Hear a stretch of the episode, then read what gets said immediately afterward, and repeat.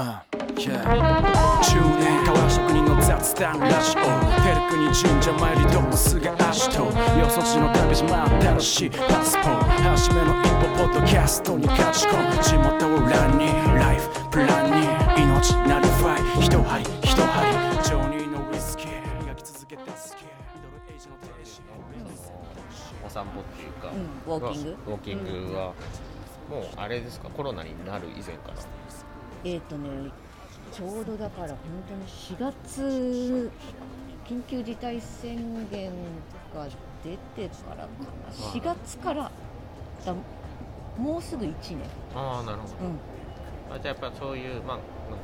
自粛みたいなことになってそうそうそう。それで、うん。あの別に自粛と言ったってうんうん。歩いたっていいだろう、まあそうですよね。もちろんそうです、うん。近所を歩く、はい。歩く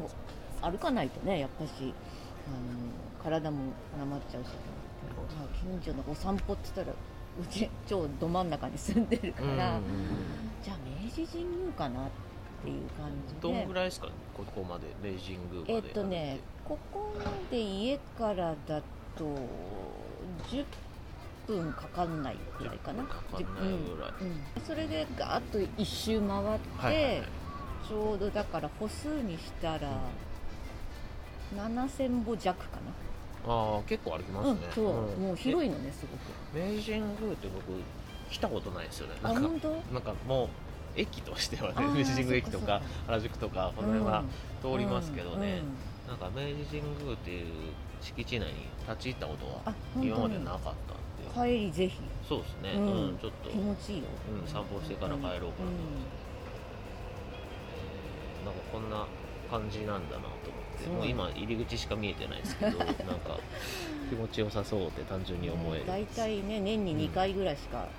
こんなに近くても来なかったんだけどこれはいい散歩道だなっていう感じ、えー。変わりました？なんかそのウォーキングするようになって、うん、やっぱりこう歩きながらいろいろこうリセットするという考えたりとか。うんそうですね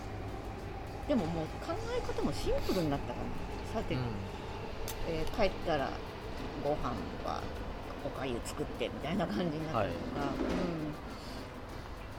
僕も去年から走り始めた、うん。僕はまあうん。ウォーキングじゃなくてランニングなんですけど、うんまあ、今日もここまでうん。うん走ってきましたけど、うんうん。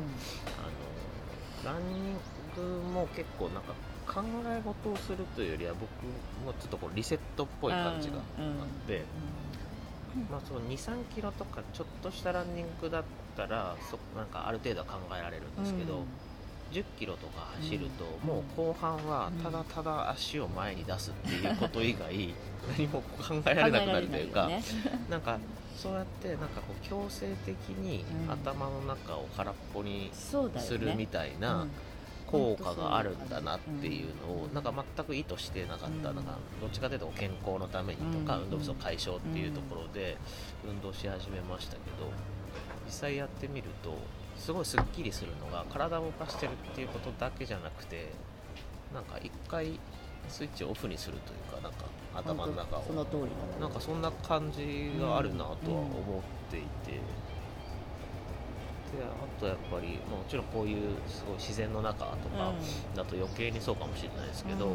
まあ明治神宮とかはねすごいやっぱり清掃とかも行き届いてると思うんですけど、うん。うんもっとこう街の公園とかだったら、うん。ゴミが落ちてることとかがうん目についたりとかっていうのがうん。以前よりもすごい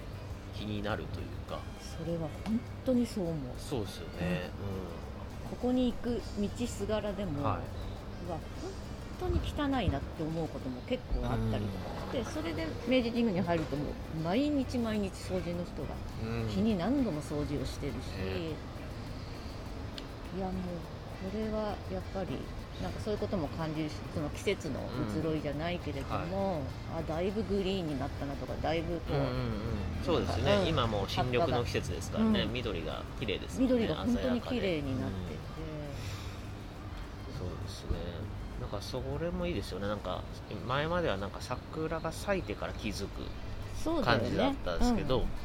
あのあそろそろつぼみが結構膨らんできたなとか、うん。なんかそろそろあの辺はもう咲き始めてるけどとか、うんこっちはまだだなってあでもこれはこっちの方が川が近くにあって、気温がどうだなとか、なんかそういうこととか感じるようになりますよね。よくお年寄りがお花を取ってたりとかしてうちのあの親たちもよく花とか取って、はい。何が面白くて撮ってんだろうと思ってたんだけど、はい。うんでもやっぱりねあの余裕が、うん。やっぱりさすが余裕があるからこそこう撮れたっていうなん。かそういう気持ちの余裕とか生まれますよね。のが生まれるね、うん。で結構僕もランニングとか始める前は、うんなんかこう時間したいけど時間がないんだよねみたいなことを言い言訳にねっちゃってたんですけどね、うん。本当言い訳だったなって思うんですよね。もう1時間ちょっと体を動かす時間取るそなてうん作るんだよね。結構意識すれば全然取れますよね。本当だから言い訳だったなって思って、取れるでやっぱりそのプラスそのなんでしょうね、まあ、気持ちに余裕が生まれるのももちろんですけどやっぱり運動なんで直接的に体力もつくというか、筋力がねつくから、うん。僕この間毎年2月に人間ドック受けるんですけど、うん。結構毎回毎回何かが引っかかって 悪いんですよ、うん。で僕が言ってるところだから評価が ABCD とかなんですけど、うん一番さひどかった時 E だったんですよ、ええ であのーでついこの間、うん。えっと行ってうん。結果出たんですけど、うん。B までなったので、うん。でその B の原因っていうのはもう分かってるというか、もうその自分のここが弱いっていう、うん。もうそれは何だろうどうしようもない、うん。まあ、遺伝的なものだったりとかで、うん。まあ、僕ちょっと骨密度が低いんですけど、なんかそれが、が評価がちょっと下がってしまったり、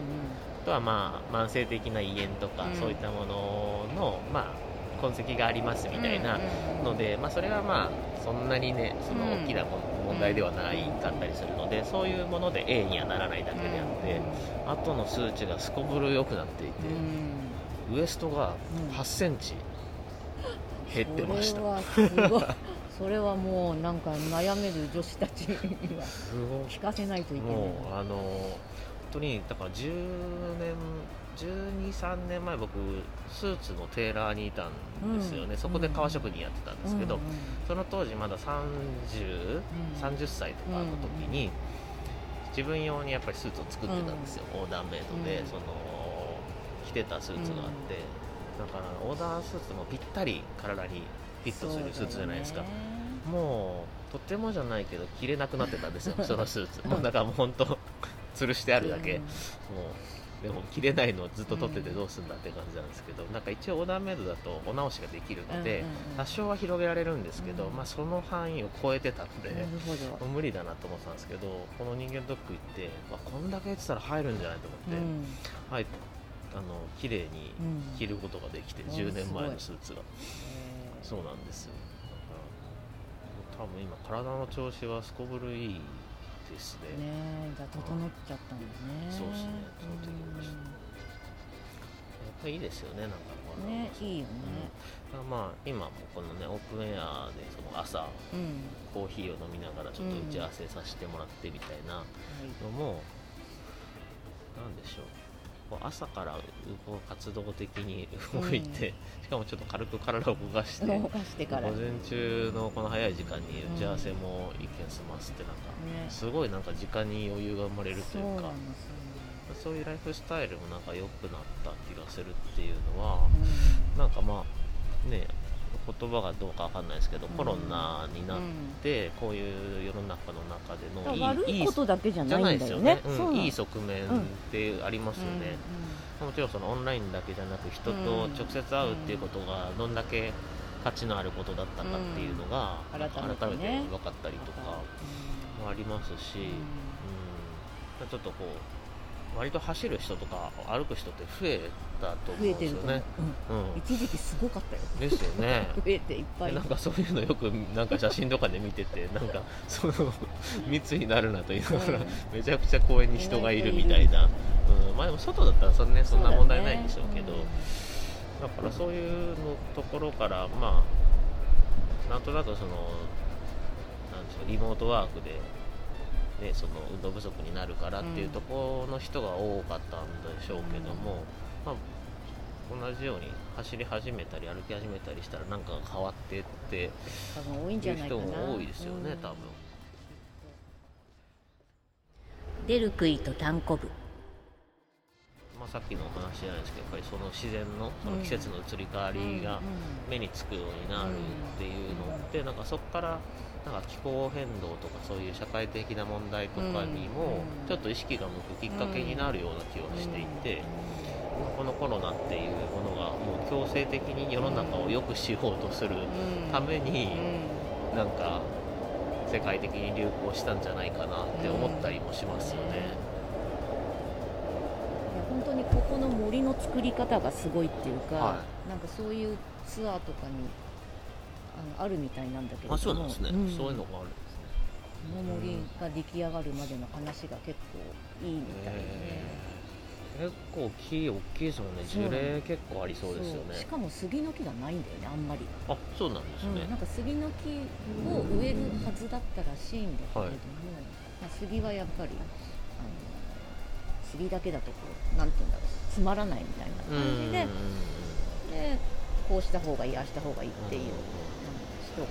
え森を作ったみたいな。森って結構奥深いですよね。なんか森の多様性とかの話とかを前聞いててなんかなん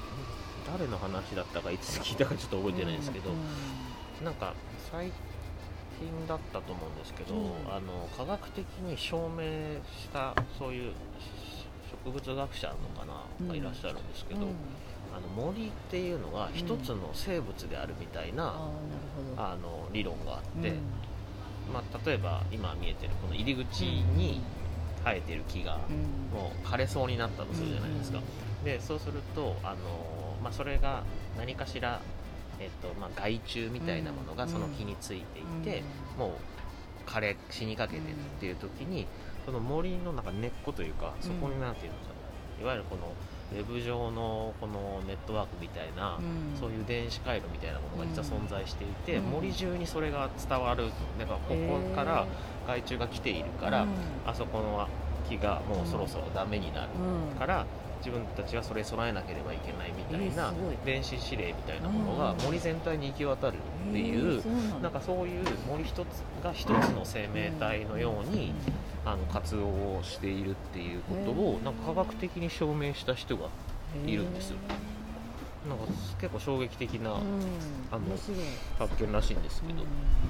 からそう思うとやっぱりなんか単一植物だけよりもうん。いろんなものがあった方が、うんまあなんでしょうね、うんいわゆるその人間でいうところの免疫力みたいなものっていうのが備わるのかなと思ったり、うんだから最近聞いた話ですごい面白いなと思って。て。なんかこう雑に植えてる感じだけどそうでもないんだよね。意結外と構なんかそういうのを考えてる。そういうのをプランニングする方って言いますもんね、うんこの森の、うんなんていうか先生みたいな、ね別の話で干ばつの話とかも聞いた時もなんか面白かったですね、うん。うん。それこそそれは杉の木のお話だったんですけど、うんうん。あの杉の木自体がそのまっすぐ伸びるっていうまっすぐっていうのから杉っていう名前が来てるみたいな話も聞いて。鹿児島杉だらけだもんね。そうですね。杉林多いですね、ねそけどなんかすごいこう花粉がっていう感じ花粉で悩んでる人そんなに周りいないんだけど、そうですかね。なんかまあ、肺で悩んでる人もいないしね。毎日のこと。まあでも鹿児島市とそういう細かい粒子に強いのかもしれないですね。強いと思う。だって子供の時からだもん。そうですよね。だからやっぱり今回この出張切ってしたら、あのいろんな人になんか最近桜島すごい噴火してますよねって言われるんですけど、全くなんかそんなこと気にしてないから。毎日です毎日ですけどねっていうことが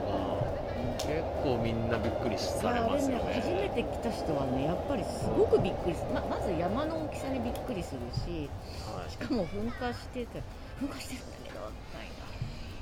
びっくりしちゃうしします。よね私たちももう何度も来てるから、あまた今日も元気でみたいな感じにはなうんそうったけど、ね。最初見た時はやっぱ驚いた、そうですよ。うん、ね、だからすすごいところに住んでるよね、みんなっていう感じ。でもある意味ではなんかちょっとこう鹿児島の人ってその活火山が目の前にあるから、うん。ちょっと災害とかに対するなんかそうだね。あれがちょっと弱いんじゃないかなって災害慣れって言ったらあれですけど、だって台風もピチピチなやつが来るからうね、ん。まあ、でもやっぱり最近気候変動というかね、うん。それでた台風のルート結構変わったじゃないですか、うん。だから鹿児島直撃ってなくなっなくなってきましたよあね、うん、僕は子供の頃は結構多かったんですけど、うん。学校休みになってすごいじゃんすごかったです本当に通り道だったそうですね。だから本当すごかったですけど、あんま最近ないですよね。なんかこの来るかも来る今回は来るぞみたいなうん言ってて意外とあれっていう感じで、でも今まで被害のなかった方にそれちゃうかならでそこはむしろ備えがあまりなかったりするので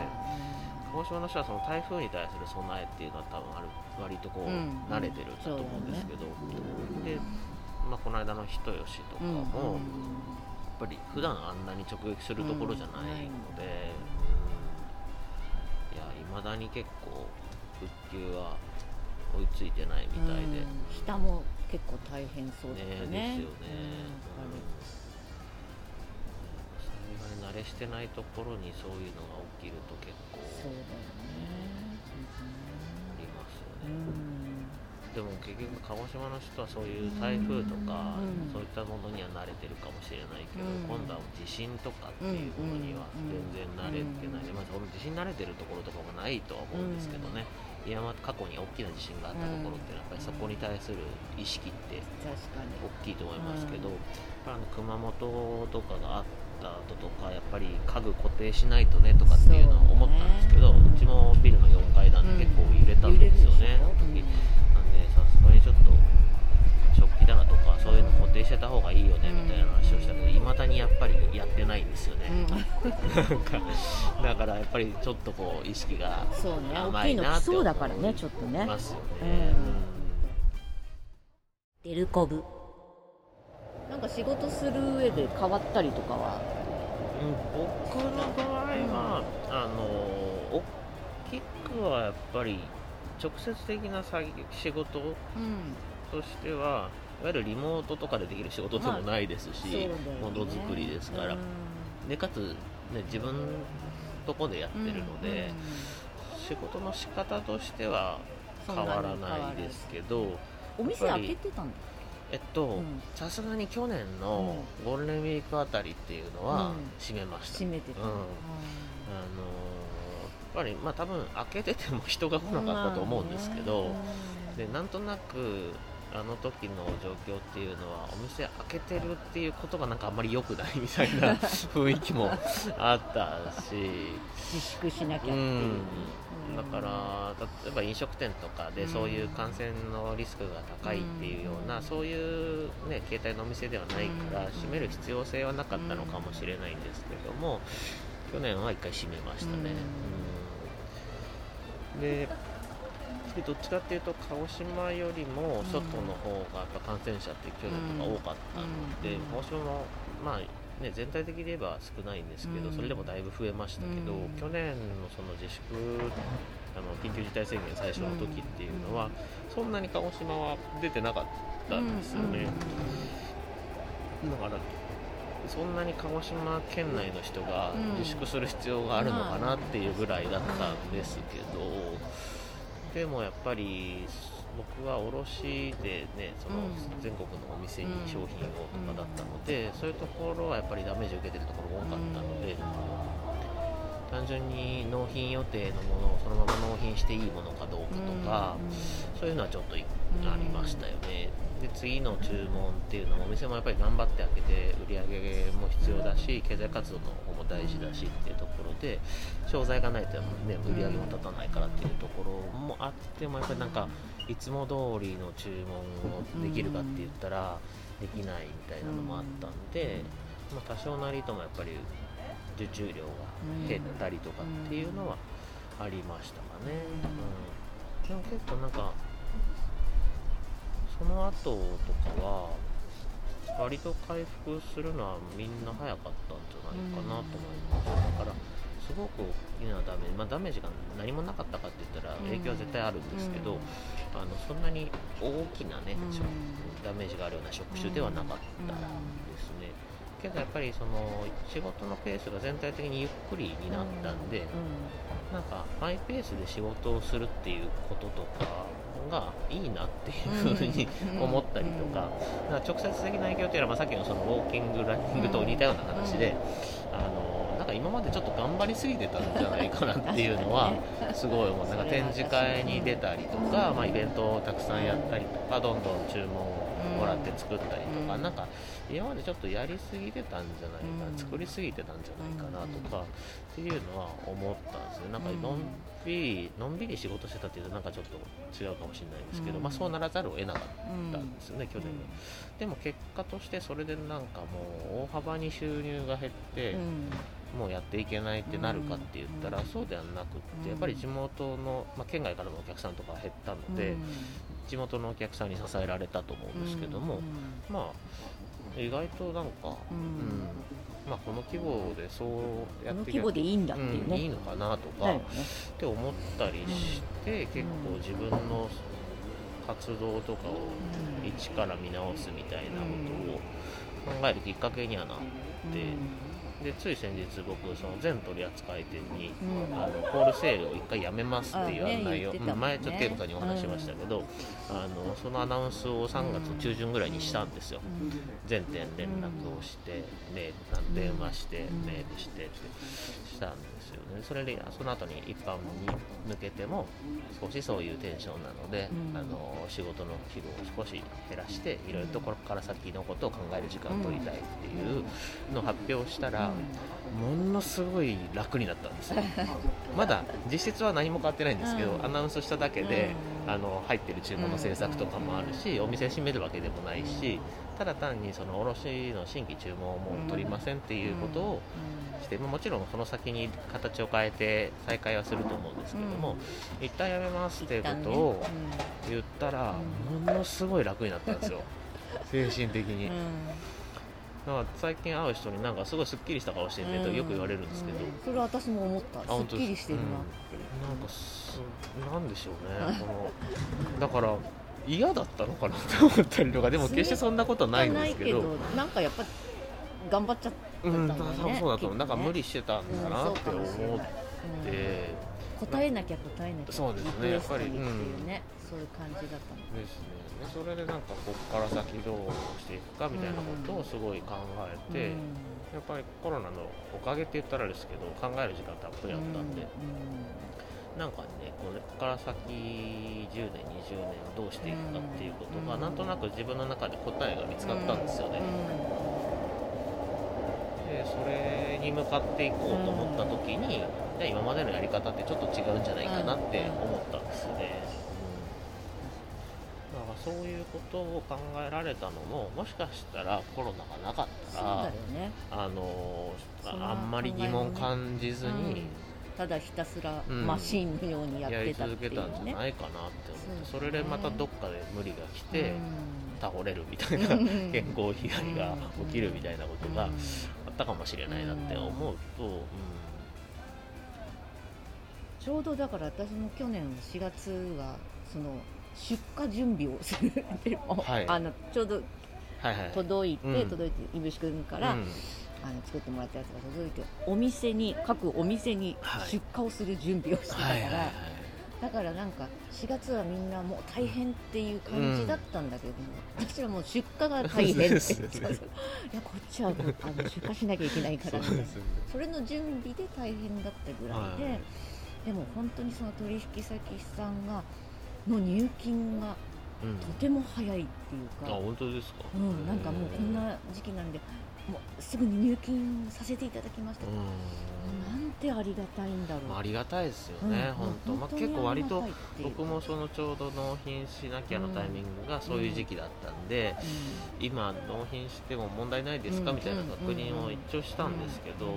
あ、ほとんどがもうなんかもう逆にはこういう状況なんで、うん、すぐみたいな感じだったそれはありがたかったですうん。ね、ちょっと今しんどいから送らないでほしいみたいなところはねなかったんで、そういうところ一つもないもんね、うんうんうん。待っててましたみたいな感じで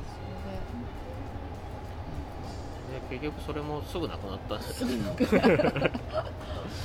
やでも恵子さん作ってるやつはねやっぱり。そんなにすぐなくならなくていいんだけれども長く売りたいなと思ってるんだけれどもまあでもなんか待っててくれる人が。うん。でもその恵子さんがいつもおっしゃってるのがちょうど足りないっていう。ワードが僕結構好きで あの僕もなんかよく使わせてもらってるんですけどそのちょうど足りないっていうのって。なんかい余ってるっていう状況がなんかこう作る側としてはなんかもね欲しいって後から気づいた人が買える状態を作ってあげるっていう意味では多少余ってた方がいいのかもしれないんですけどちょうど足りないっていうのは本当に欲しいって思う人のところに全部嫁いでいってるので、ある意味ではなんかそれぐらいが需要と供給のバランスっていいのかな。と思いますね。うん、だから逆に言うとそのそれは世の中に生み出すものの量の話ですけど、うんまあ、僕が受ける仕事の量とかもうん。ちょうど足りないぐらいがいいんじゃないかなと思って、いいのかもしれなんかその追われずに済むしなんかまあ年末までの仕事が本来だったらあったんだけど、11月末ぐらいでちょうど終わっちゃって、うん1ヶ月ぐらいちょっと余裕が生まれるみたいな、ちょうど足りないぐらいが なんかね必要以上にその収入とか売り上げをねうん。求める必要はないから、そう。うん足りていれば足り足りていればというかちょうど足りないだから、まあ、足りてる、なんか足りないのかのこうギリギリのラインですよね。うん。あと少しやってもいいかなうんぐらい、ぐらいの方がいいうん。その方が気持ちに余裕が出ますよね。うん。うん。なんかそれは思いますね。ただ今回次今年作るものもね、うん。前作ったものの端材から作るので、うん。ようやくなんかその端材がね、使えるっていうそう。なのでこれがまあこれはまたちょうど足りないとはちょっと違うかもしれないですけど、まあ余ってるからうん。それを使って作れるだけうん。作るんっていうことはもうその完全に余らせずにうん。材料を使い切ることになって、まあ端材利用なんでね、うん。その多分綺麗な形の製品作るっていうのとちょっと違う発想になるので結構余すとこなく本当使い切れるんじゃないかなと思うと、まあ、材料使い切るっていうところでも気持ちがいいですしでも作れるだけしかないよっていうところで、多分おそらくちょうど足りない感じにうん。ものとしてもなってくれるんじゃないかなって思うと、なんか恵子さんと一緒にお仕事させてもらって今どんぐらいですかねもうもう78年とかですよね。そんなもんですよね、うん。なんか早いですよね。だからなんかその中での恵子さんと作るものの、うん。なんて言うんでしょうねそのお客様側に受け入れてもらえる感じっていうのもうん。すごく上がってきうん。て、生み出す量もそうやってちょっと足りないぐらいの感じとか、うん。でそこから今度は端材を活用するってとこまでいけて、なんとなくこう恵子さんと一緒に仕事させてもらってる、なんか最終とは言わないですけど、うんなんかうん今ベストな形みたいなところまでは来れたなっていうふうには思ってますね。ねうんだまあ、さっき打ち合わせしてもらったイメージもなんか割と膨らんだんで、うん結構楽しみですね。すごい楽しみあとは今年そういうものの発表の場っていうのが作れるのかなっていうところですね。そううんそうなのそうなんですよ。まあいろいろ我々が出展している、ね、業者向け展示会が去年はなかったですからね、今年はどうなんだろうね今年がどうなるのかなっていうとわからないけどうん、でねなかったらなかったでなんか別の発表の場っていうのをね、うん。ちょっと準備したいなと思っていて、うん。いいですねうん。いい形でリリースできたらいいですね。ねいいですね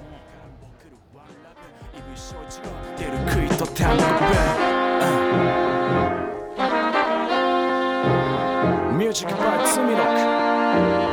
アートバイモゼあぜイブショーチのプレゼンツ出る杭とタンポ